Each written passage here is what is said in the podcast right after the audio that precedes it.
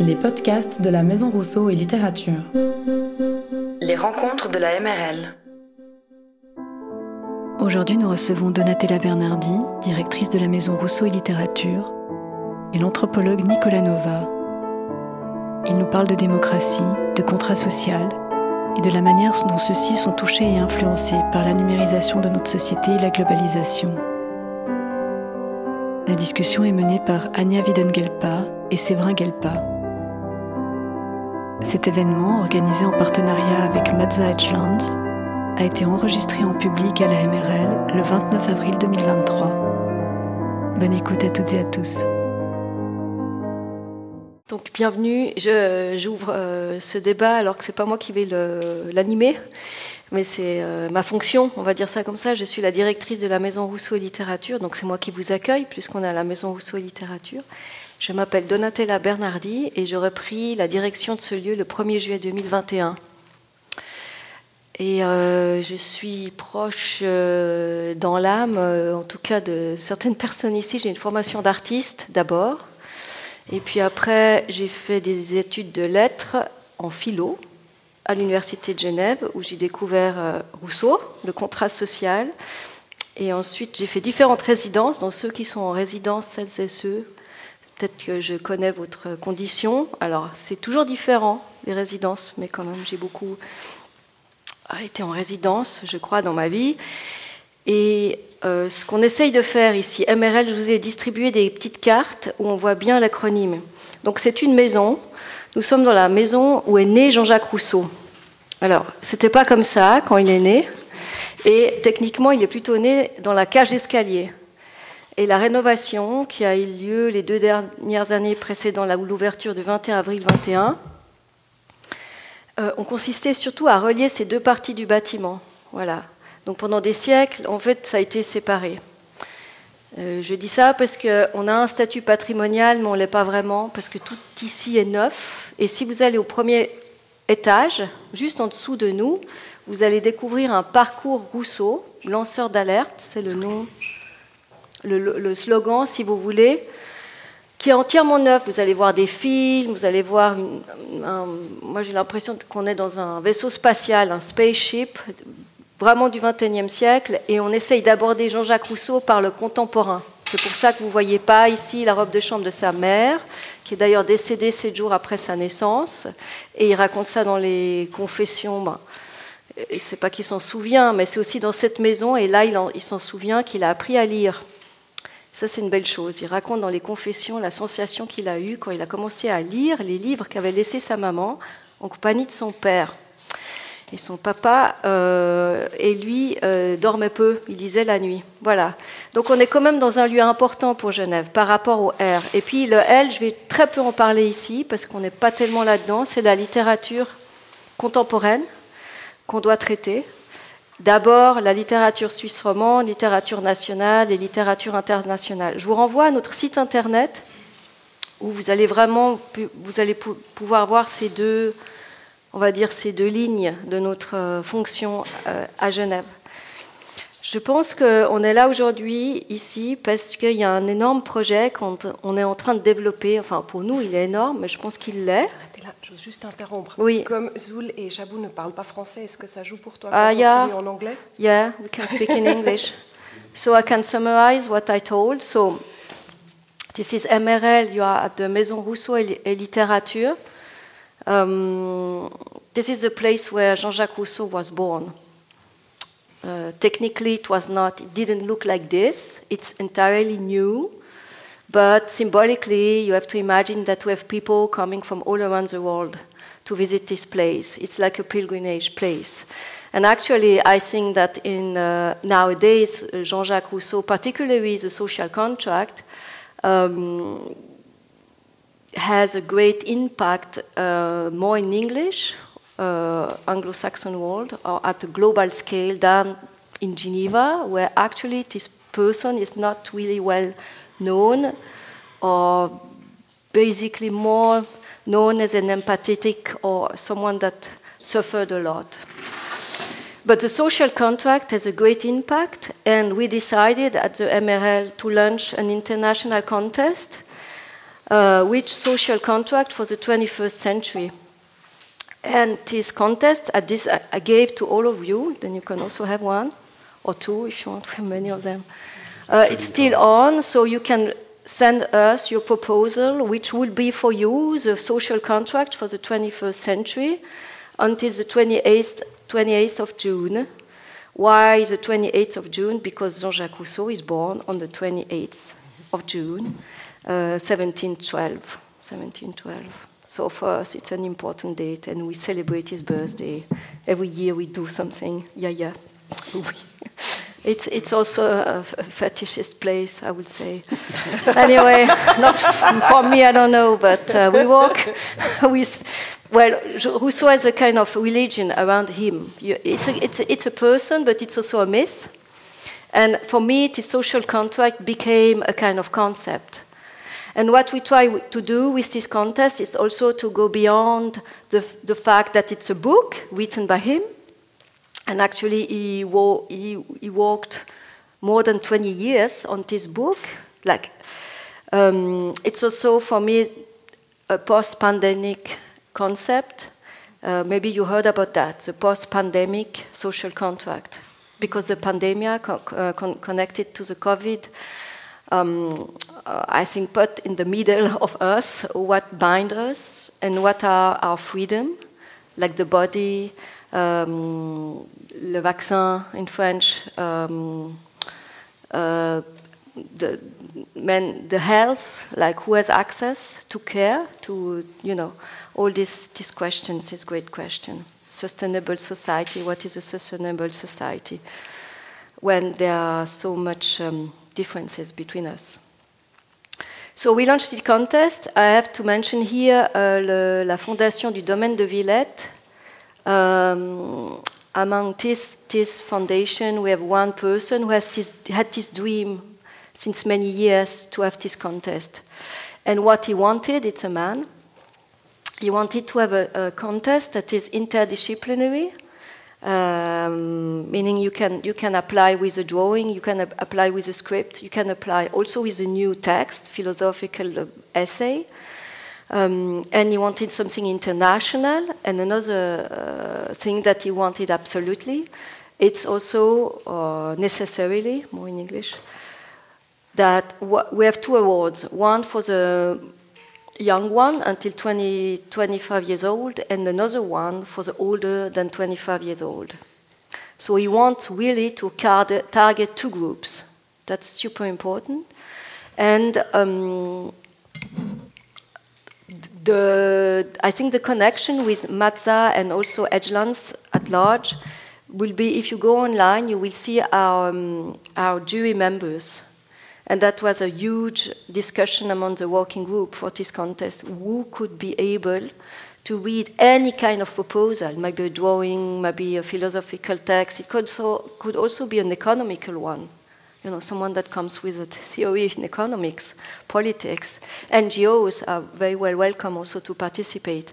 So we put together at first nine persons, and now there are 11 because we were in contact with UNESCO, and UNESCO asked us to integrate two persons from two regions of the world in particular. So we have this jury, and I have to mention my colleague Patrick Gossati, who is actually the head of project running all this with me and the working group. Um, and if you go online, you will see that we try to target, to choose persons who are able to, to move around with this different kind of discipline. And what is one of our reflection about the social contract nowadays is maybe something that you that is not so much visible in his text or Rousseau's text is that nowadays you cannot have a social contract without considering the environment, the what we call nature, or the issue we have with the resources. And this is maybe a step. So if you go online, you will see that many members of our jury are also coming from this kind of field. Not all, but uh, some of them. So what is for us important with social contract nowadays inside this kind of institution with MRL is that we, I think we address this subject with a participative strategy it's around a contest. So if nobody apply and send us a, a project, basically we're not going to speak really much about social contract. And I have to say that um, thanks to the Domaine de Villette, these awards are $20,000, $20, so each. Huh? So we have $20,000 $20, for the minus 25 years old and 20,000 for the plus 25 years old. And we're gonna, this jury member will work during over the summer and we will have a public discussion not only about the two winning prizes, the two winning person or collective, it can be also collective, but also we, we, we, we will integrate the Semaine de la démocratie, that maybe for the one that I created. You created, nice to hear. a lot of years ago. Voila, and it's a nice, very nice initiative. And I contacted Marceau Schroeter, or he contacted us. I don't remember. And we're gonna speak about what were, what will be the proposal now from all around the world. We we, we are also already receiving like we receive more than 50 proposals already yet uh, from 26 more than 26 countries so what is for me fascinating is also that even though mrl is super located it's, it's, it's a very patrimonial place and a very anchored place here, also with some of our audience. Actually, the audience, the public, the community that we create is, uh, is, is global. And that's my take about Rousseau. It's a global subject. Et je ne sais pas si vous voulez que je fasse un mini résumé en français ou si ça aide, ou vous êtes tous à l'aise, parce que ça, je suis aussi habituée à faire. Non. Je peux le faire très vite. Vous voulez? Domaine de Villette, ouais. Ce que c'est donc, euh, d'accord. Donc, je résume. J'ai dit que la stratégie que nous, on a adoptée pour adresser le contrat social, qui est ce texte de Jean-Jacques Rousseau, qui a été publié et condamné la même année, en 1762, en fait, on a mis au point un concours qui est participatif, international, et le délai de réédition des projets, c'est le 28 juin, parce qu'il est né un 28 juin ici, Jean-Jacques Rousseau. Voilà. Et ce qu'on constate, nous, pour organiser ça, alors qu'on est une institution très, très locale, hyper locale, hein, on a des gens du monde entier qui viennent visiter ces murs, là où il est né, c'est que par l'organisation de ce concours, on tombe tout de suite dans une cartographie très globale. On ne peut pas parler de ce sujet sans être, à mon avis, international ce qui me fait rejoindre le domaine de Villette, ce qui était en fait tout de suite l'intention du mécène qui m'a approché un mois suite à mon entrée en fonction en août 2021 en me disant j'aimerais depuis des années organiser ce concours. Et comment on va faire? Et ce concours doit être international et interdisciplinaire, toutes disciplines sont admises. Et on a eu pendant des mois des discussions sur la constitution du jury. Qui sera amène de juger toutes ces disciplines? À partir d'un texte et c'est une chose dont on va parler avec Bruno Bernardi le 26, juin, 26 mai, qui est un spécialiste euh, de Jean-Jacques Rousseau, qui a été interprété de toutes les manières que vous voulez, communiste, nihiliste, anarchiste, totalitariste, enfin, hyper démocratique évidemment. Comment on va faire? Et on a mis au point un jury de 9 personnes et maintenant 11 parce qu'on est en dialogue avec l'UNESCO pour qu'ils nous relaye ce concours. Et l'UNESCO nous a demandé d'intégrer une personne d'Inde, on avait une personne d'Australie, mais ce n'était pas assez l'Est, ils ont raison. Ils, voulaient quelqu'un du continent asiatique, on a choisi l'Inde par connexion. Et puis subsaharien, on avait quelqu'un d'Algérie, mais ça ne suffisait pas. Donc ça, c'est aussi intéressant de voir. Et le domaine de Villette, c'est une fondation qui finance des projets qui vont de l'écologie à la recherche, ils ont financé un très beau projet pour Genève euh, de l'Union maraîchère, par exemple, genevoise. C'est eux qui ont financé le jardin que vous avez en face du musée d'art et d'histoire. Alors, ils font, toutes, ils font des choses à la fois très internationales, ils aident les jeunes, aussi pas mal, je trouve, euh, et des choses très locales. Voilà. Et euh, notre groupe de travail est constitué de membres de la Maison Rousseau Littérature et du domaine de Villette. C'est vraiment un match. Et j'ai parlé aussi du lien avec Mazda et Edgelands. Mazda. alors ça, je désolé, mais Mazda, Mazda, il faut que je le dise en deux, Mazda et Edgelands. c'est que je pense que l'idée, qu'il y a certaines questions qu'on peut adresser qu'en étant sur différents points dans le monde pour avoir une espèce de pertinence au niveau de la méthode, rejoint la mise sur pied et l'organisation de ce concours. Est-ce que ça va? Is it fine? So thank you very yeah. much, Donatella. And it's, uh, yeah, yeah, and it's all online. Excuse me. That's why I gave you to all of you a little card. You can find all the details online and apply. Voilà, that was my introduction. Yeah, thank you very much for Yeah, your welcoming words. So before we dive in, Sebra, can you explain what is Matza? Yeah, excuse me. Sorry. Merci, euh, merci Donatella. Je crois que tu nous as tendu la, la perche. Fais en déjà. anglais, fais en anglais. In English, yeah. Okay, in English. No problem. Uh, thanks, Donatella. Thanks, the Maison Rousseau and Literature for hosting this uh, discussion. Uh, today, we're really proud, and I think what you explained before really make connections, straight and clear connection with what we've been trying to do and develop with Matza since now uh, 10 years. So now together with Anja, uh, Wyden Guelpa and me, my wife, we work together on the Matza project. It's been a 10 years long project which seek to handle, manage, reflect upon important social, economical, or ecological as well uh, issues about the world by gathering artists, architects, some experts in close collaboration with inhabitants in different places of the world. So we've been working in uh, the United States, in Africa, in Switzerland, and uh, since now two years, we uh, got contacted by this uh, Institute uh, project, which is a pop-up uh, institute that seek to explore during four years, it's really like a limited lapse of time in seven different cities about the world, uh, the way that the social contract has been affected, uh, positively or negatively, by uh, the digitalization mainly, but also by issues of surveillance, issues of security or unsecurity, and massive urbanization. So this is like really strictly, uh, strictly closely uh, related with uh, the work and uh, the issues, the reflection you've been uh, uh, having here. We are now doing the fourth step of the of the project after Medellin and Cucuta in Colombia and Nairobi in in Kenya. And we have this Of Matza exhibition- Edgeland, because of Matza it's much yeah, more, Of course, yeah. of Matza, Matza Edgeland. And this is the exhibition that gathered now nine artists coming from Switzerland, France, and different countries uh, in Geneva.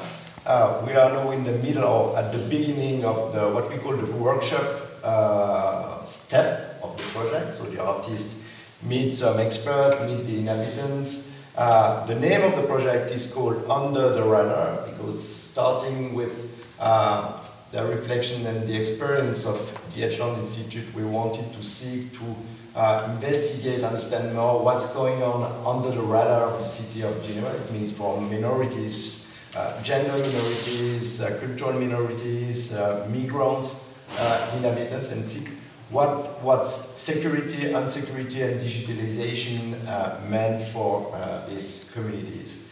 So the discussion today is one of the third public discussion we will have through the through the project. I will I can give you some uh, some flyer that the other day I mentioned on the on the backside of the flyer, and we all invite you warmly invite you for the exhibition opening, which will be in a building called this is the former post office building of the Charmy, uh, Quartier des Charmy, on the 12th of May, so in two weeks.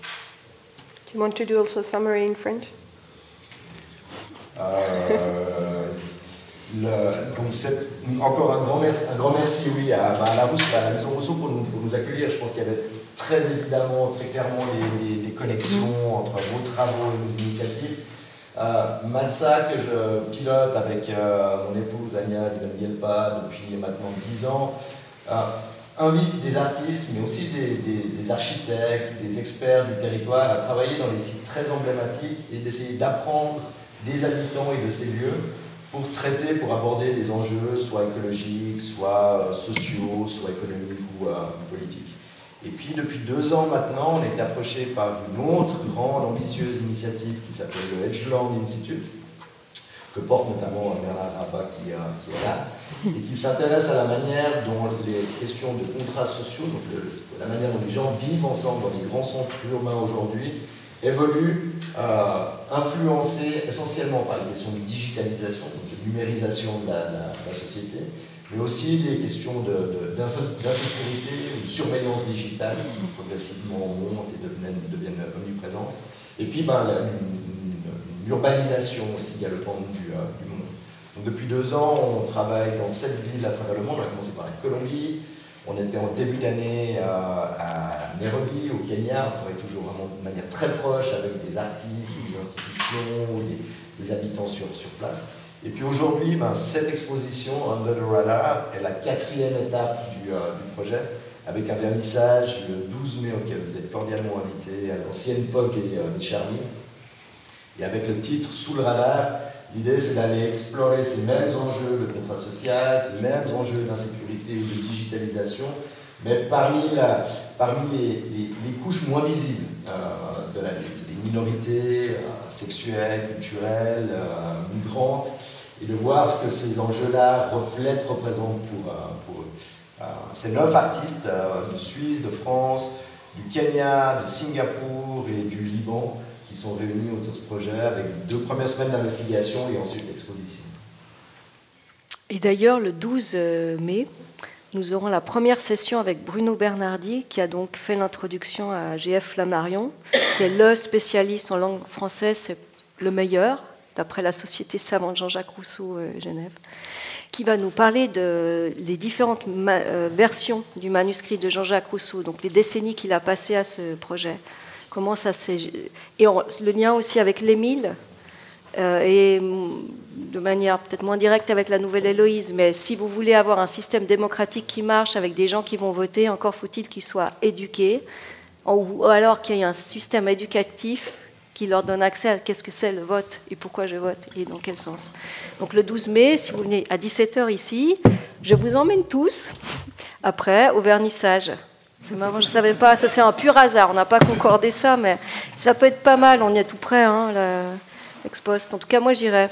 Je vais essayer de prendre Bruno Bernardi avec moi aussi. Non, mais parce que c'est vraiment quelqu'un qui a un don aussi pédagogique. Non seulement c'est un scholar, on dirait en anglais euh, high profile, mais en plus, il a un talent pour transmettre euh, le, haut degré de spécialisation qu'il a acquis avec ce texte, qu'il étudie depuis 30 ans. Voilà, donc 12 mai, date importante. Ouais, on a de la chance. So thank you, thank you very much. So we are very happy to be here for that discussion. So as you saw, the what we would like to discuss today is towards uh, a new social contract from Rousseau's writing to, to new realities. So we have today Donatella, who presented herself. We also have um, Nicolas Nova. We're happy, very happy to have you. He's professor at, um, at HEAD, so the Design and Art School here in, in Geneva. And uh, both of them really, that's what very interesting to have them here today. Both they live and work between science and art. Ils travaillent tous les deux vraiment entre l'art et, euh, et, la science à, différents moments. Uh, Nicola Novoso is teaching a lot of different things, which is in itself already impressive. I have mm. to read it because there are so many different things. Anthropology, anthropology of digital cultures, ethnography, and design research. He's also co founder of the Near Future Laboratory. Maybe he will tell us a little bit about it, uh, which is a prospective agency involved in design fiction projects. Donc, il, enseigne toutes sortes de différentes choses, euh, l'ethnologie, ethnographie, l'anthropologie des cultures digitales et le design research. Et il a aussi créé un laboratoire international co-créé avec d'autres qui s'appelle Near Future Laboratory.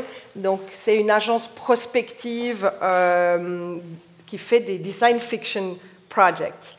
Um, so, both of you, we are trying to see, we are very happy to be here. The roots of the social contract, at least the term of social contract, mm. has been uh, created or put on the on the map or in the books mm. for the first time by, by Rousseau who lived here. So you told us a little bit about that there is an international community mm. around Rousseau, maybe even more mm. today than here in Geneva, and that you are trying to find new social contracts with the contest that you're leading. But what is your take on it. What, what does it mean today, social contract, Donatella? Um, so, to quote uh, Bruno Bernardi, we are not from the same family. We just have the same surname, which is great. He's from Marseille, uh, I'm from Bologna. But um, what he says is the obligation. What are our obligations uh, um, among us and among the other? So, what binds us together? And to quote another one that is often here, Martin Rueff, it's about the faire ensemble. Uh, what do we do together? And I think that's the cause, uh, the, for me, my take on the social contract. Is the kind of contract you sign, you want to sign it because you know that the only way to not kill ourselves. I consider that violence is uh, maybe unfortunately, but it's part of um, an inequality is part of um, the human nature, you can consider, and that the social contract is the way to combine justice and equality and freedom. And this is something you have on the first floor here. You have two words on the, on the walls. It's called uh, l'égalité et la liberté. And that's uh, how do you combine, how do you make the balance or to achieve, or at least to try, the balance between we all want to be free, but we should all be equal in terms of social justice. And to quote another one, uh, John Rawls, maybe you know this philosopher from the 20th century, he's super, he's quoting a lot Rousseau in his book, um, um, La, Just, La Justice, uh, I don't remember the exact title. It's a, it's a great book. Um, Discours sur l'inégalité. Non, mais c'est là. On Justice? It's even. No, On Justice, yeah. I think so. Anyway, so for me, my take is, and it's also the one of uh, Rousseau, is to say we're not going to go back to so, something natural, which will be great and, and uh, perfect for everyone. It's not about this. It's about taking the reality nowadays as it is and to come up with a system that might be not perfect, but that might protect and try to get this balance between these two big, great poles uh, I want to be free to do whatever I want, but at the same time, there should be some kind of, um, yeah, I would say respect uh, for everyone. So in so in Rousseau, then in, Ala, in he does very quickly a kind of application in the political system. And what he does in his book, so Jean-Jacques Rousseau, is to say what kind of political system do we need to have this balance put together.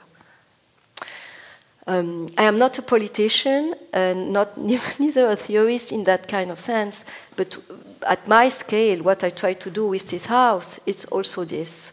In a way that if you run a Maison Rousseauienne literature, what could be a great balance between addressing complex issue, because it's complex, even to say it's about this imperfect uh, harmony, should be kind of something uh, in a place that we are at the center of this uh, old city town of Geneva, uh, with many desires from different kind of groups. And for us nowadays, maybe connecting to the city um, era where this ex-poste de Charmilles is, which is another kind of urban. I live there actually. I'm based in a grotte, mm -hmm, Servette. Mm -hmm. So I also went to this post um, on a daily basis when it was a post. So a post office. It's also about what we call here maybe diversity. And for example, concretely, uh, I will go to Fribourg for a two days workshop uh, run by Pro Helvetia. That's something we have in Switzerland, like how can we handle cultural institution in order that this one become something um, relevant for the citizens of a city like uh, Geneva, which is, and you know that now, which constituted by so many different communities. How do you even create? And I think it's inter interesting the way Pro Helvetia addressed this social institutional social contract, basically they say if you want to achieve this, which is not the case now for MRL, maybe today in this setting, uh, you have to, to, to work on, on four like four poles. You have to work on the personal who is working here in any kind of place. You have to work on the program. Which kind of program, which kind of activities do you run in in the structure.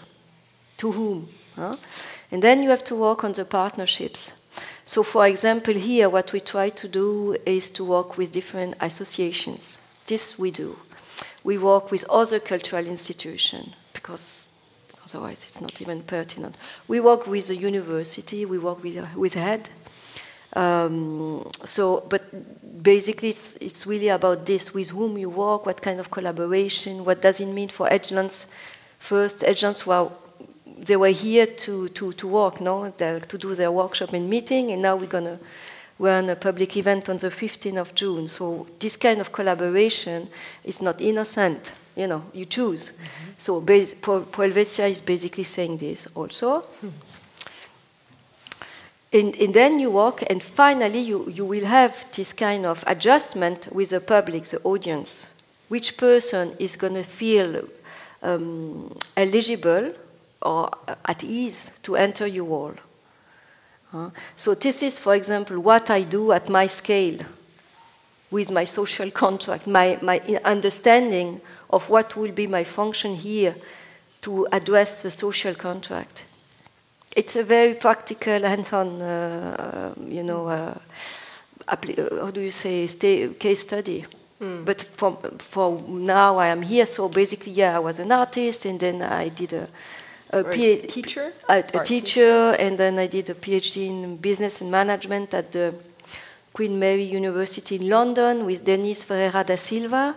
She's also part of the jury member with herself a philosopher, ethics of uh, global. Glo of global economy, I would say. She's born in a favela in Rio, She's an Afro Brazilian, uh, yeah, a person, woman, and now she teaches in Vancouver at the Institute for Social Justice at the University of British Columbia. So personally, this is what I'm interested in to do with this, connection with this institution, and let's see how far I can go, mm. because this is always. A, a struggle or a dilemma. If it's not, then it's not what even Pro Helvetia wants. You know, it's a transformation with these four poles? There was a kind of answer. Uh, et je dois résumer peut-être ou pas? Vous voulez résumer? Oui. Si okay. possible. Ouais. Elle m'a demandé à moi quelle est mon application du contrat social. Alors j'ai dit que alors maintenant je suis là et j'exerce une position de directrice.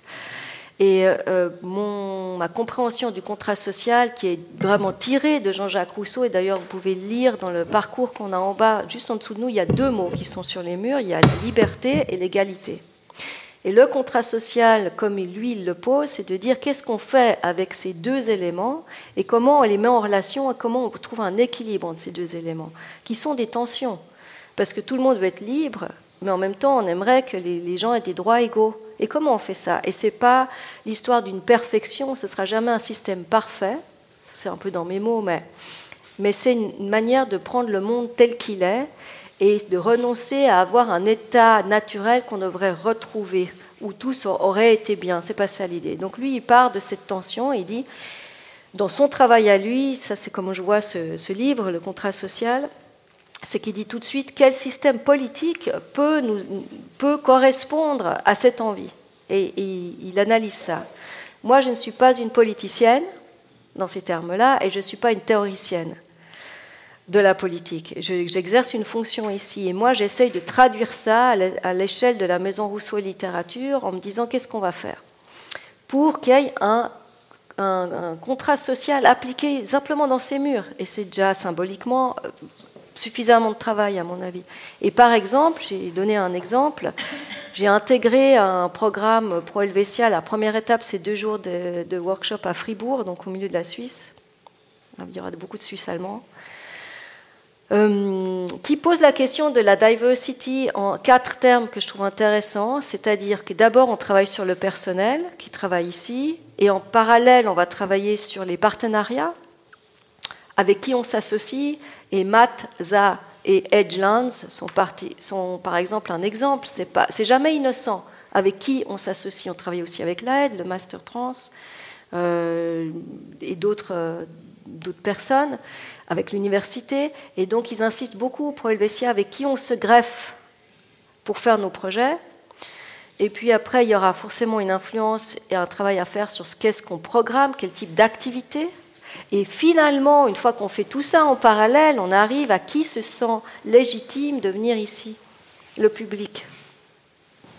Puis après, il y a une autre réflexion that I haven't said in English. It's about the public and the reflection run now by the city of Geneva with Sami Canon and his department. It's about actually what is an audience. It's not about a wall between the one who speak and the one who listen. It's about co-creating a community with an activation also of the public. Mm -hmm. Ce qui rejoint en fait ce qu'on fait avec ce concours. Donc je ferme la boucle de ma de ma my understanding of what is a social contract here now for me. Nicolas, what is, what is your perspective on a social contract? What does it mean today compared to when Rousseau started talking about it? Yeah. Well, I'm, I, am not an expert on Rousseau. I, I, I, had to, to get back to my, my, my old textbook from being a, a student. So I guess if you don't have your Rousseau textbook here, you're in big trouble. I'm joking.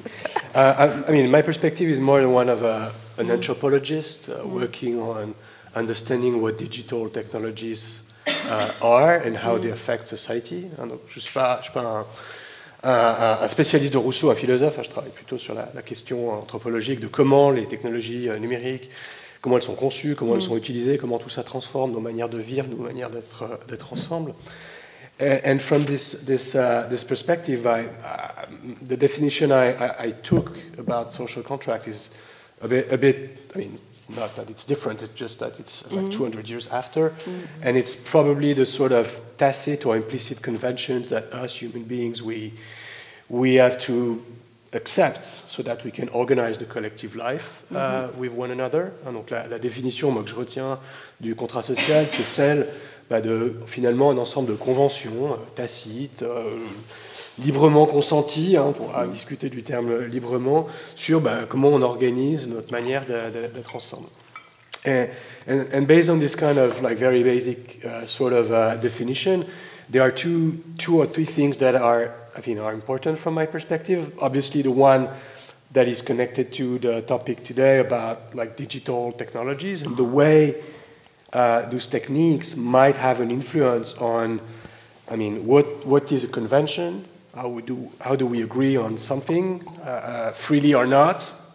For instance, if we have to, uh, I mean, if we accept certain tools or if we are forced to use them because it's uh, became a norm for a certain part of the population and not for others. Ah, donc il y a un premier changement de, de, du contrat social qui est lié à la dimension technique, mm. hein, notamment les outils, les milieux techniques dans lesquels on vit. Hein, qui sont. Hein, le, bâtiment ici, à l'époque de Rousseau, était différent. Il y avait un bâtiment, mais il n'y aurait pas un rétroprojecteur, et puis du Wi-Fi, euh, de la 5G ou je ne sais trop quoi. Euh, ces objets techniques qui affectent nos manières de vivre, bah, on, ils vont affecter aussi la façon dont il y a certains décalages, en fait, ou certaines euh, disparités. Et tout ça, est-ce que ça a été librement consenti ou non? Bah, C'est un sujet de discussion. Hein. On pourrait parler de la question de la démocratie euh, technique. Uh, second issue that I think is, uh, is important in the way the social contract is reconfigured is uh, I would say that uh, at, at, the time when Rousseau wrote about like social contract, he thought about a community of uh, human beings. And that's all good and nice. But now we discovered that the way us, especially in the West, separated the human beings to the rest of the environment or mm. the other living beings uh, is problematic. The sort of divide between nature and culture is problematic because it made us uh, exploit natural resources, and it's probably one of the many different reasons the, the, the, the planet is damaged. So, hmm. to, to, to, some extent, uh, we need to consider when, we, when, I, when I said that social contract is like conventions to organize collective life. Now, collective life is not just human beings. It's, uh, it's uh, microbes, it's uh, viruses, it's uh, mm. plants, it's, uh, I don't know, soils that could be damaged and polluted. Donc là, la, la, la, ce deuxième changement, c'est de considérer que la vie collective, en fait, c'est pas juste des humains, hein, qui en plus n'étaient pas forcément toujours très euh, tous, tous et toutes considérés à l'époque de, de, Rousseau, même si lui était quand même voilà, un, des, un des plus vertueux dans, dans ses descriptions. Mais donc, euh, il, il s'agit aussi de considérer que le, contrat social, il est avec euh, bah, aussi des fleuves, des microbes, et ça, bah, ça exige des nouvelles manières de faire qu'on ne sait pas forcément euh, maîtriser. Puis bon, il y a d'autres aspects qu'on abordera. Mmh, mmh. Yeah, I hear a lot of about sustainability in that, which yeah. includes all the aspects, not yeah. just social. Um, as you went back to Rousseau, what, in your opinion, what, what can we learn from the social contract from Rousseau in today's relation between an individual and society? I mean, in I, the digital age, what, what would be your take on that? you don't have to hmm. stick to Rousseau, just yeah, well, I mean, it, it, it, was really fascinating to go back to, to this because mm. I, I, I, have to say I almost forgot all my like philosophy classes and everything. But I, ah pardon, juste peut-être ma question c'était euh, comme il a euh, comme il a il est retourné dans ses dans ses lectures, qu'est-ce qu'on peut apprendre de Rousseau euh, sur la relation entre l'individu et la société dans l'âge digital dans lequel euh, nous vivons? I think the, the, one of the things that, that struck me, I'll go back to French afterwards, one of the things that struck me reading this is the controversy of, of doing that. I, mean, mm. you, you, read like there's uh, uh, the, in the chapter 15, like in the third book, this looks like very academic thing. there's, there's, a whole part about like things that seems really obvious to me, like we need to uh, consider the public good, try to define convention, mm. and. Hearing like when you see the reaction, this this thing was was forbidden in some places. Yeah. This was really mm. like uh, like controversial, Condemned. and it's reading this feels like well. It was subversive. It's yeah, a subversive, it's a, yeah. yeah. it was a scandal. It was a scandal. Yeah, it, totally everything he says in here seems like well, yeah, it's well. not super subversive. So that's mm. that's probably one thing that caught my attention. donc il y a un point moi, qui, qui me frappe, c'est que l'idée d'organiser la vie collective avec un, un, une espèce d'équilibre entre la liberté de chacune, mm. chacun et une forme d'égalité. Mm qui paraît assez évidente peut-être aussi, oh parce que quand on fait ses études euh, mm. en France ou, euh, ou à Genève, bah, tout ça a tellement diffusé dans l'enseignement que c'est présent, que, que ça ce soit décrit comme controversé, ça paraît assez, euh, assez, assez étrange, et, notamment à, une époque où aujourd'hui, justement la, place, parce que lui, lui il parle du rapport entre, on pourrait dire, l'individu, l'économie privée, mais qui n'était pas forcément, enfin il ne pensait pas à Facebook, à Meta, pardon, à Google et, ces, structures-là, mais il attaque la finance, en gros, pour le dire, pour le dire euh, rapidement, il attaque des... Enfin, c'est pas, pas, forcément la, la, question de la finance qui compte ici, mais le fait qu'il y ait des intérêts privés qui viennent euh, euh, je dire, enfin, dirais pas ça comme ça, mais polluer ou, euh, reconfigurer en fait, ou créer des déséquilibres, en fait, ça, me frappe parce qu'on finalement on est toujours, enfin, c'est pas les mêmes déséquilibres qu'à son époque, mais il y en a toujours aujourd'hui, et on est sans cesse, et c'est pour ça que ce qu'il décrit, et c'est pour ça que la question, bah, les philosophes des Lumières en général est intéressante, c'est que c'est un espèce de processus qui est jamais complètement achevé, qu'il faut sans cesse reconsidérer. Et c'est pour ça que, de mon point de vue, euh, les expérimentations qui sont menées, alors ça peut être par des artistes, par des designers, par des collectifs, sont intéressantes parce qu'elles viennent interroger en fait et sans cesse essayer de repenser, soit par la critique, soit par la mise en place de, manières de faire qui pourraient renouveler en fait ce que c'est qu'un contrat social. Mm -hmm.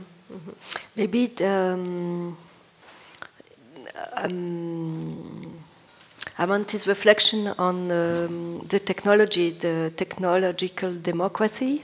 For me, what is super interesting is the question of the subject, like the individual, the one who's going to vote. Because in Rousseau text, you have a lot about the voting process, which is super obvious nowadays that you have the right to vote. Well, in Geneva, we're going to vote uh, Sunday morning.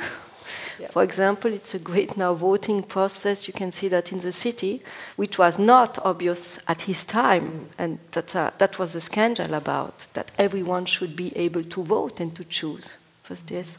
But now, about the democratic technology or not, it's about do I have to cho- the choice to be technologized in a way. I don't know if it does exist in, Engl- in English to be technologized. So to be, to be, you know, already a data base that is also a market. And um, Patrick uh, sent me some pages from Giuliano da Empoli in his book about the chaos. Mm. You know, the chaos is the algor- algorithm. He's doing an analysis about the Cinque Stelle in Italy. That was actually it is anarchist, basically a social media based movement, and it comes from an engineer who was able to understand to how to run a blog where supposedly everyone was free to say whatever he or she wanted, but in fact everyone was totally controlled. and it's explained in 20 pages. It's fascinating. And I think this is for me what is super relevant if we, we analyze the social contract under the, with, the, with the glasses of democracy or not technical democracy. Mm. And another thing that is great in the statement of uh, Matt Za, Matt Za, Edgelands, I think with the post, the office post, ex-office post in, uh, in Charmilles, it's about the community that you have in Geneva who technically exist under the radar. And this is, you know, you have a lot of person here that exist, live here, integrate the economy, participate to the great economy, not only the money, but the community, but might be not registered, might not have papers, still function. You have maybe three system of money transitioning, you know, like the black market, the, the gray market, the thing. And this is such a great place to, I think, to bind together these two issues, these two points. Mm. You know what I mean? And for the one that I know from this community, of course, everyone has a as a as this this object, which is at the same place a computer, and at the same place a, a photo camera. You you can speak better than I. What does it mean? it's enormous. This at the same place, uh, an object to be controlled that controls us totally, but also a kind of emancipation I mean, in some countries, as far as I know, this is as important to have a connection as water. This is a conversation I had with someone working for the Red Cross who told me it's not only about water, I'm super naive. About water, Donatella, it's about having a connection. Mm. This is about you know, human rights and human need. So for me, it is kind of connection between physical communities, very located, rooted in Geneva, because this is a, the territory you are investigating now, and this technology, uh, it's it's a it's an in, it, it's a connection. Mm-hmm. It's not. I think these cinque, cinque stelle, stelle pages in this book by Giuliano da Empoli, who analyzes the algorithm, it's about this, his book, is, is trying to say it's not about this dichotomy anymore between analog you know we are mm-hmm. like now sitting in the same place and distanciate or you know like um, in sweden when i was there it, it was called uh, irl uh, or away from computer we had this it's, it's over mm-hmm. or maybe it was never, never the case you know it, it's intimately all bound together among what is a subject nowadays i go back to this mm-hmm. Who is voting Oui, je peux faire un petit résumé.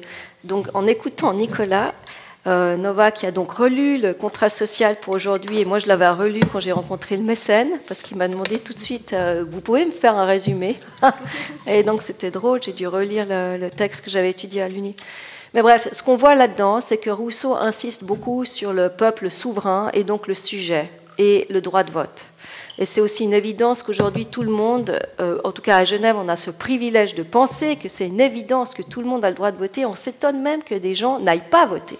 Nous, on a un problème même de gens qui ne prennent pas ce droit, soit parce qu'ils pour plein de raisons, hein, la politique partisane, les problèmes du système politique, etc. Mm-hmm. Mais bref.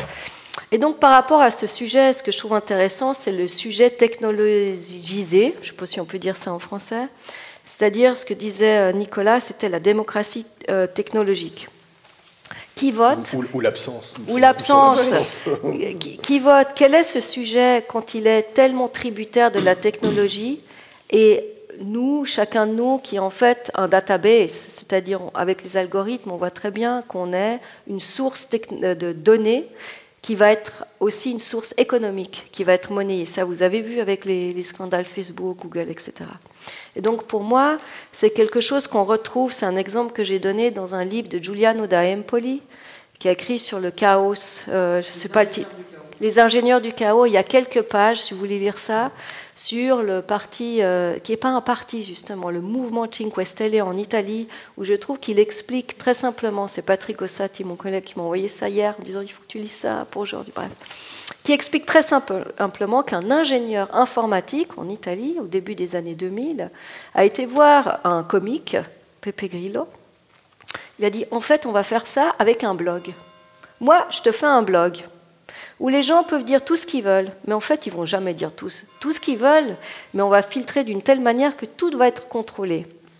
Donc c'est cette ambiguïté avec les réseaux sociaux, je trouve, où on peut dire tout ce qu'on veut, bien sûr, mais en fait, tout est contrôlé. Mm. Et comment Donc d'un côté, il y a ça, et ce que je trouve fascinant dans le projet de Matza, c'est qu'il y a une, une connexion avec la communauté physique que vous voyez dans ce quartier des Charmilles, avec des gens qui vivent réellement là, mais qui sont à différents degrés officialisés ou pas ici, avec des papiers, des non-papiers. Et toutes ces personnes ont probablement ça, cet objet-là, qui est à la fois, à mon avis, un objet énorme d'émancipation, avec le besoin d'être connecté, il faut le connecter au réseau, et qui est un objet de contrôle. Et c'est ça qui est fascinant, c'est cette tension, si vous voulez, entre mmh. ces choses qui, pour moi, me fascine. Mmh. Et en parlant avec, pour être très genevoise, en parlant avec un ami à moi qui a travaillé longtemps pour le CICR, délégué, puis maintenant il est dans le fundraising pour l'Asie, il me disait, mais ce n'est pas la question du droit à l'eau ou aux ressources vitales de Natella en tant qu'eau, donc l'eau qu'on boit, c'est aussi la question du droit à la connexion Internet. Et c'est souvent, en tant que délégué du CICR, ce à quoi on est confronté. C'est des choses qui sont autant nécessaires l'une que l'autre mm-hmm. dans beaucoup de régions du monde. C'est d'ailleurs pour ça que dans le, deuxième Matza, à Cucuta en Colombie, donc sur la frontière entre le Venezuela et, euh, et la Colombie, un des artistes a créé un free Wi-Fi parce qu'il s'est rendu compte que les migrants qui traversent illégalement la frontière qui était fermée à ce moment-là, elle a été ouverte depuis, euh, la chose la plus importante dont ils avaient besoin, c'était un Wi-Fi pour rappeler, oui, euh, je suis en bonne santé, j'ai pu traverser, tout va bien. Uh, so that's why also um, mm. one of the artists um, did in Matza Cucuta did a free, free Wi-Fi on the border because that was what migrants who uh, crossed illegally the, the, border, that was the most important for them. So they could call their family and say, I'm safe, it's fine, uh, I will call you later. Uh, so that, that, was really funny.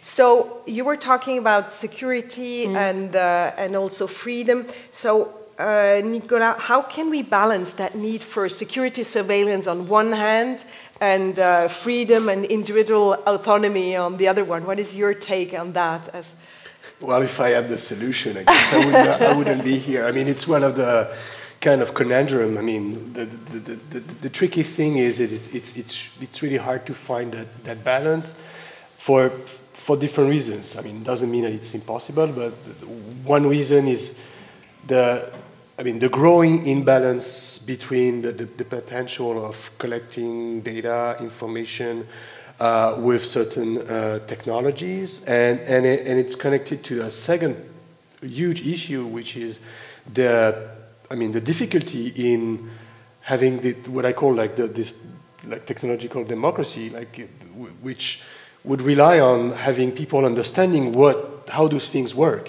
uh, concretely, and and here that's uh, a, a, common issue in, uh, in like philosophy, in anthropology, uh, about, about technology. The fact that one of the problem we have in our society is this sort of alienation. We are alienated by the fact that we do not understand how those things work, behave.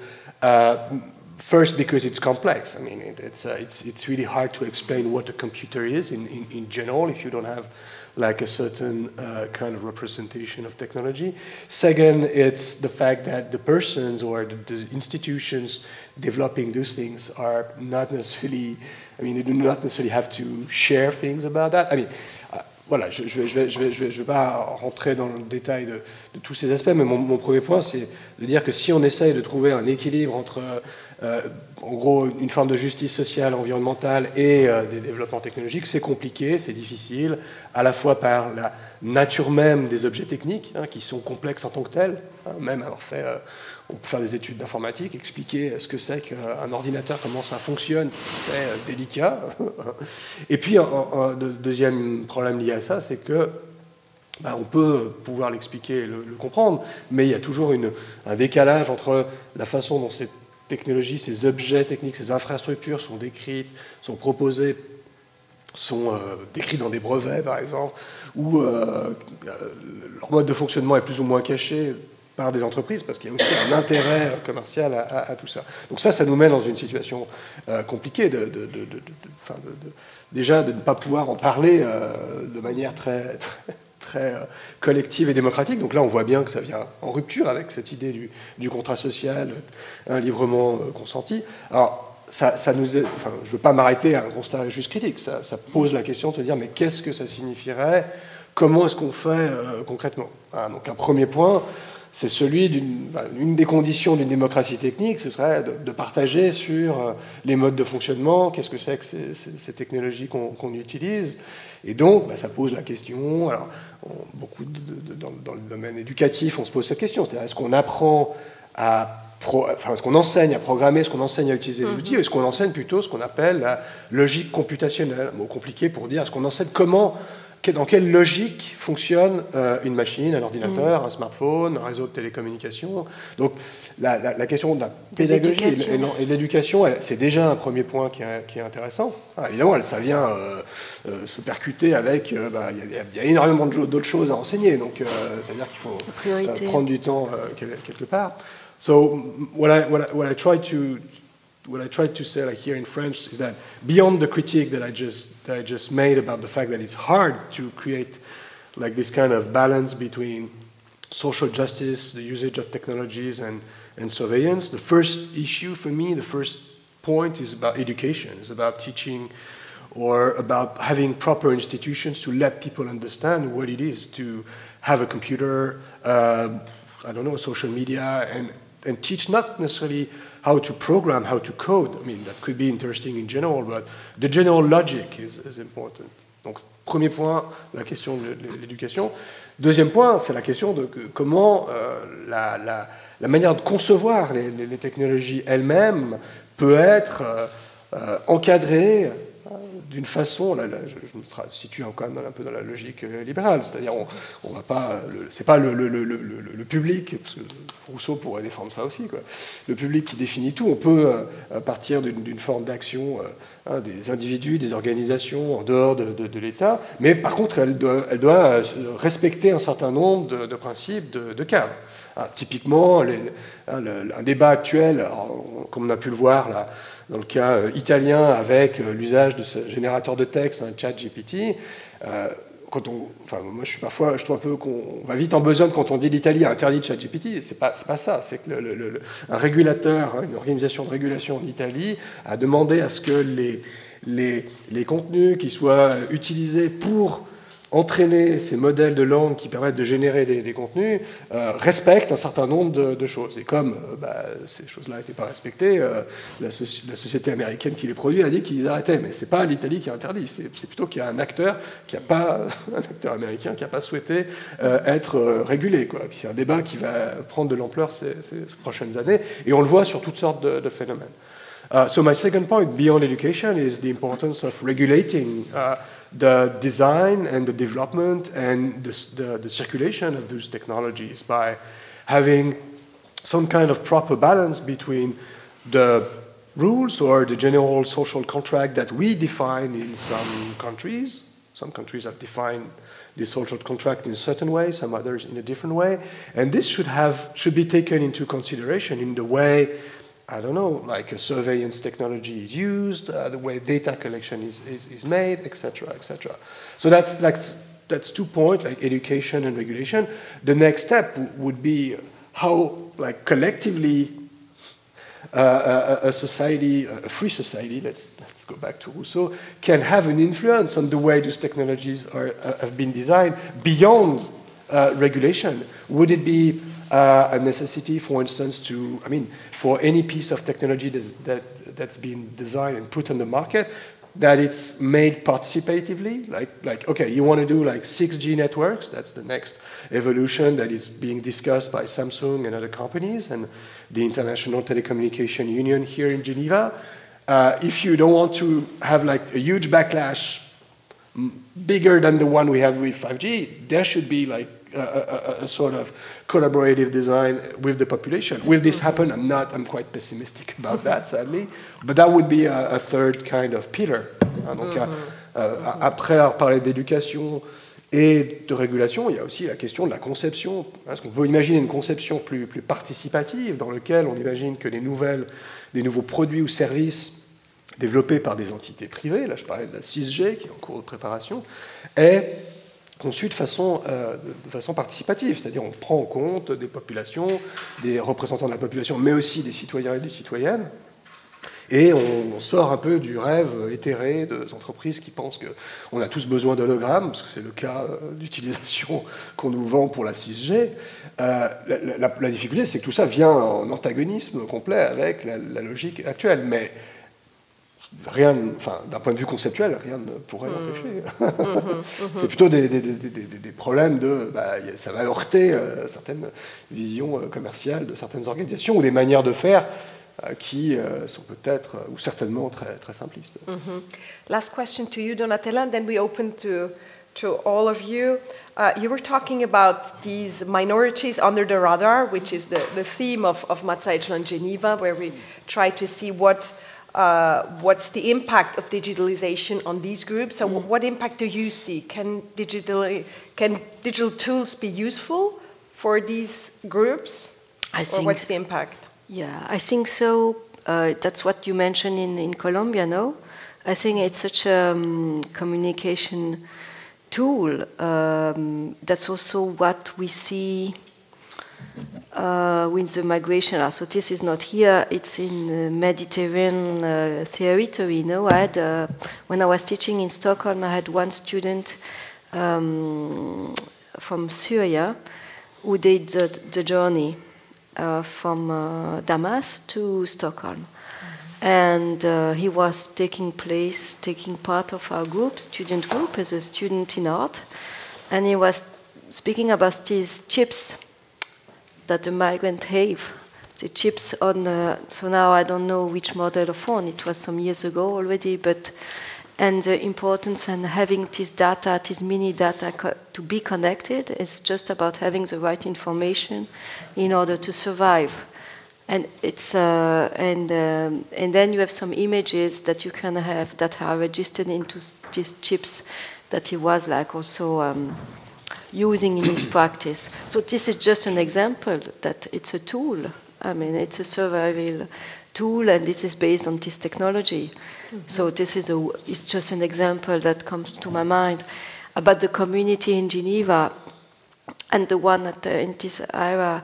I think all this, for example, if we take the domestical work, like uh, child care, if you go to, uh, you will visit this park, no Geisendorf. Go one day at the Bac à Sable, you say this? The sandbox. Sandbox. Sandbox. And you can do, because I was spending some time in this sandbox with my son. And if you hear how, how many language you will hear, I guess maybe 10, one for each kid.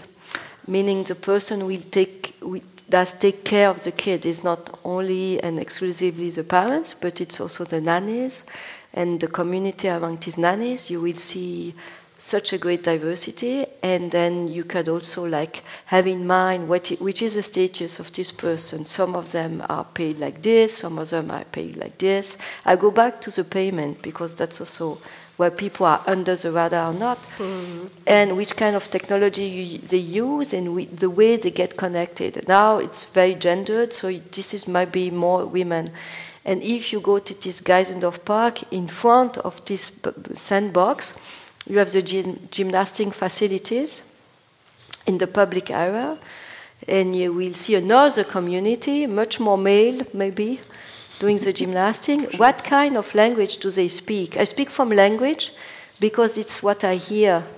Not, I don't understand, uh, at least not all of them, then you see other people that might be on the radar and under the radar.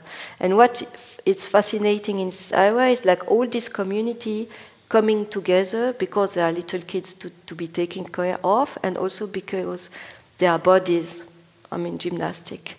And this is for me a summary of two things that are happening in this park.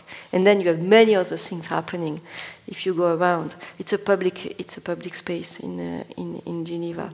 Mm-hmm. And it's, it's, uh, it might be small, but at least it's, for me it's very global because you see all these communities crossing their paths.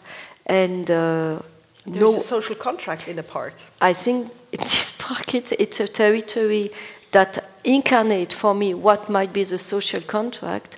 And of course, no one has a right to go here and to say, Can I see your passport? Do you pay your tax in Geneva? Uh, how much are you paid per hour? Nobody will ask that. You know, it's all happening at the same time. Mm. And, um, and I don't know, that might answer your question or not, but. Uh, Mm. For me, it's a concrete uh, now everyday basic things that you can observe as an anthropologist, and uh, you're also part of it. I'm, I'm part of this community. I'm living in this place. Mm-hmm. Mm-hmm. Also in, in contact with some of this, this. And then in Geneva, you have this great initiative called OSEO. I don't know if you're addressing all this institution. For example, OSEO, mm where all these people that can register themselves and has, has a right then to have a de- decent salary for I, I, mean this domestic labor this is a, a sphere when you can um, identify and very quickly what's happening hmm. it's one of them mm-hmm. I'm mentioning this one, but uh, mm-hmm. some might be other one. Thank you, Nicolas. How do you see the impact of digital tools on on my, groups of people that are rather under the radar?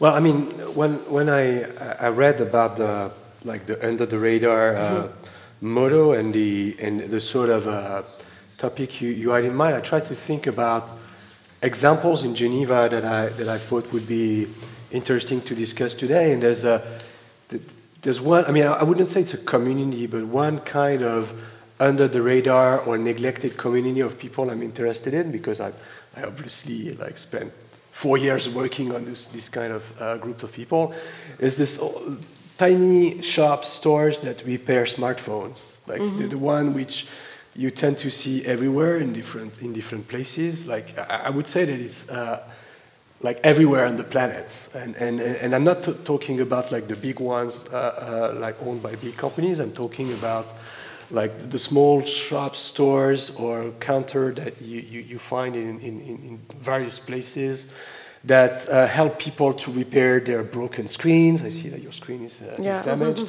uh, damaged. Broken screens, buttons. And, and this is like, to me, that's like, typically the, the, the, sort of thing that I'm, that I'm interested in as an anthropologist is, is trying to locate this kind of like the groups of people who feel like a bit different from the, the general topic. Like you could you could ask me like what's the connection between digital cultures and, and smartphone repairs and and to me those people they're, they're important because we first because we, we tend to think about digital technologies as something virtual or immaterial and as soon as you broke your smartphone I guess you understood that it's not immaterial mm-hmm. but also because those places they they, uh, I mean, this is now after four years of research on this topic, studying uh, repairs in, in Switzerland, in France, and in other countries, uh, especially in the West. I mean, I think it was, it's interesting to work on that in the West and not uh, ex- exoticize other countries and think about even in a wealthy country such as Switzerland, mm. repair is important. And what I saw in those places is that beyond repairing uh, broken screens and damaged buttons, I, I, I saw a lot of interesting uh, moments that could get that, that, could go into this sort of technical democracy that I discussed before. Uh, for instance, uh, like teenagers breaking their phone, going there and having a whole discussion with the repair guy, telling them, yeah, this is a motherboard, this is a PCB, this is like a microchip, this is the way it works. Uh, if you uh, stop the GPS or Bluetooth, your battery will last longer and it's going to be better for the planet. Uh, if you do this, if you stop the Bluetooth, maybe you will not, there won't be any sort of data collection when you enter a shopping mall here. And I wouldn't say that what they do is like, could, I mean, could be generalized and not everyone have this kind of discussion with their repair guy at the, at, at the store. But that's typically the, the kind of uh, discussion that I think are important to make people, to, to build a digital literacy, to build an understanding of how digital technologies work and how they could be I mean, exploited by, uh, I mean, by companies or ways to uh, uh, go beyond the sort of social contract that, uh, that we discussed. And I mean, in some countries, like for instance in, in Europe, there's been 10 to 15 years ago, there's been a lot of interest by the states and public institutions to support uh, fab labs, hacker spaces, mm. uh, different places where people can learn this kind of I mean, the way technology work and probably use things such as 3D printers and, and stuff like that. Why not? This is interesting. But I, I, have the impression that the sort of promise public institutions had about uh, technical democracy had happened partly in fab labs and hackerspaces, but happened in those neglected places such as uh, smartphone repair shops. And, and back to what Ben Tella said about like different communities, in Geneva, it's most, I mean, I, I don't from what I notice, it's not Swiss people having those shops. It's not Swiss people helping people mm. to understand how their smartphone work. It's, it's people coming from uh, different countries. Uh, we identified a lot of people coming from Tunisia, Algeria, mm. French Tunisian, French Moroccan, uh, people from Lebanon and Syria. Mm-hmm. Uh, and, and, and, in Zurich, it's more people coming from, from uh, Pakistan and Afghanistan. So it's, it's, it's quite of interesting to see this sort of imbalance, like having like Swiss people being educated uh, by foreigners about like these technologies and the way they work and how that could be important to build a digital literacy. Ah, donc rapidement, je, à, la, la, question d'Anja qui était sur des, qu'est-ce qu'il y a comme communauté euh, sous le radar? Et moi, une communauté sous le radar qui m'a beaucoup intéressé avec une collègue, Anaïs Bloch, hein, qui en a fait une, enquête pendant plusieurs années, c'est les, réparateurs de smartphones. Hein. ça paraît, dit comme ça, ça paraît extrêmement euh, basique et on se dit, mais c'est juste des gens qui réparent des écrans cassés. Ces personnes réparent des écrans cassés, mais euh, aussi aident, on a vu ça comme des lieux d'innovation sociale, en fait, des lieux de, discussion publique sur ce que c'est que le fonctionnement d'un smartphone, ce que c'est que le fonctionnement de choses techniques, euh, d'aide à la population de gens qui ne savent pas euh, faire euh, je sais pas, leurs impôts en ligne et puis ils vont dans une boutique de réparation de smartphones parce qu'ils associent le e-banking ou les, démarches en ligne avec le smartphone. Donc un smartphone va aider. Et donc comme je disais tout à l'heure qu'une des un des piliers d'une démocratie technique, c'est de comprendre les modes de fonctionnement, bah, c'est intéressant de, considérer des acteurs qui n'étaient pas forcément vus comme tels. Ça ne veut pas dire ils font tous ça, ça veut dire que tout le monde y va, mais c'est des endroits où ont lieu, en tout cas, des discussions qui devraient se produire plus, euh, euh, plus généralement. Bon, je pourrais en parler des heures, mais je, je, vais peut-être, j'ai pas résumé ce que j'ai dit avant, ça me fait penser à ça. J'ai parlé de parce que comme vous allez parler, on va, vous allez travailler dans, dans un lieu qui est proche du parc Geisendorf. J'ai parlé de, alors, avant j'ai parlé que j'avais un étudiant en Suède qui venait de Syrie et qui nous a montré euh, ces, puces électroniques qui faisaient que les gens arrivaient à faire le passage. Donc lui, il, en avait, il avait accès à des, exemples concrets. Donc il y avait des images de Méditerranée, des images bleues de mer, et puis des données qui font que c'est ben, que lui, il avait pu faire le chemin de Damas euh, jusqu'à Stockholm. Voilà. Donc ça, c'est des exemples d'outils extrêmes peut-être, hein, mais voilà, ça c'est un exemple concret. Et puis après, je suis revenue à Genève et le parc Geisendorf, vous avez ce bac à sable. Et j'ai parlé de la population qui est là au bac à sable autour de ces enfants qui jouent. Et vous avez déjà un nombre de langues qui sont parlées simplement des choses qu'on entend, et toutes ces personnes sont liées entre elles par des technologies digitales, donc des, numéros de, des groupes WhatsApp, des Messenger, alors il y a tout ce qu'on veut. Signal, pas tellement, c'est plutôt WhatsApp et Messenger, donc ça c'est des exemples concrets. Puis en face, c'est plutôt des femmes qui s'occupent des petits-enfants. Euh, vous avez la gymnastique, et on voit plutôt des gymnastes, des hommes, et c'est pareil, quand ils arrivent, ils mettent, alors ils, arrivent parce qu'ils ont des groupes, à mon avis, jamais été demandé, mais de ce que je vois, ce que j'ai pu observer, ils mettent de la musique, ils arrivent avec des, mini haut-parleurs. Tout ça, ça se passe, c'est une manière de sociabilisation. Et je parlais que deux cas de ce qui se passe dans ce parc Geisendorf. Et je vous en parle parce que pour moi, c'est fascinant et c'est juste à côté de la poste où il y aura cette exposition. Donc si vous allez vous promener, et c'est dans l'espace public, donc c'est pas du tout caché. Donc on est under the radar pour beaucoup de choses, à mon avis, autour du bac à sable et de la gym, mais dans l'espace public. Mhm. Et c'est ce que permet Genève. C'est un parc qui appartient à la ville de Genève avec des, arbres, 30 arbres plantés il y a une année dans ce parc par le service des parcs de Genève. Moi, je trouve ça fantastique que ça puisse exister comme ça. So maybe to conclude uh, your call to action, yeah. what would you like to say to come back to uh, MRL, this is, and, uh, and send us a project? and uh, come back to this. Uh, now, today it was the 1st, the 29th of April. We're going to meet again on the 12th yes. with Bruno Bernardi and with, uh, with Matza. Matza? Matza. Matza, Matza. yeah, Matza. This is the 12th, and then on the 26th, and then on the 9th, and then on the 15th. This is really like based in uh, MRL. And then the contest is run open until the 28th of June. And then we're going to speak about the results. So it's an ongoing process for us, uh, this research on nowadays social contract or not. Fantastic. Nicolas, what is your call to action? Call to action. um, I mean, here I see the, uh, you, the Donatella, the book that I wrote yeah. called uh, Exercice d'observation, Observation Assignments. And yeah, the, the whole book is about. To, to uh, I mean, it's it, I don't want to spend too much time about this, but the, uh, the, uh, the idea that one, one okay. step in the world that could be relevant is to learn how to observe things.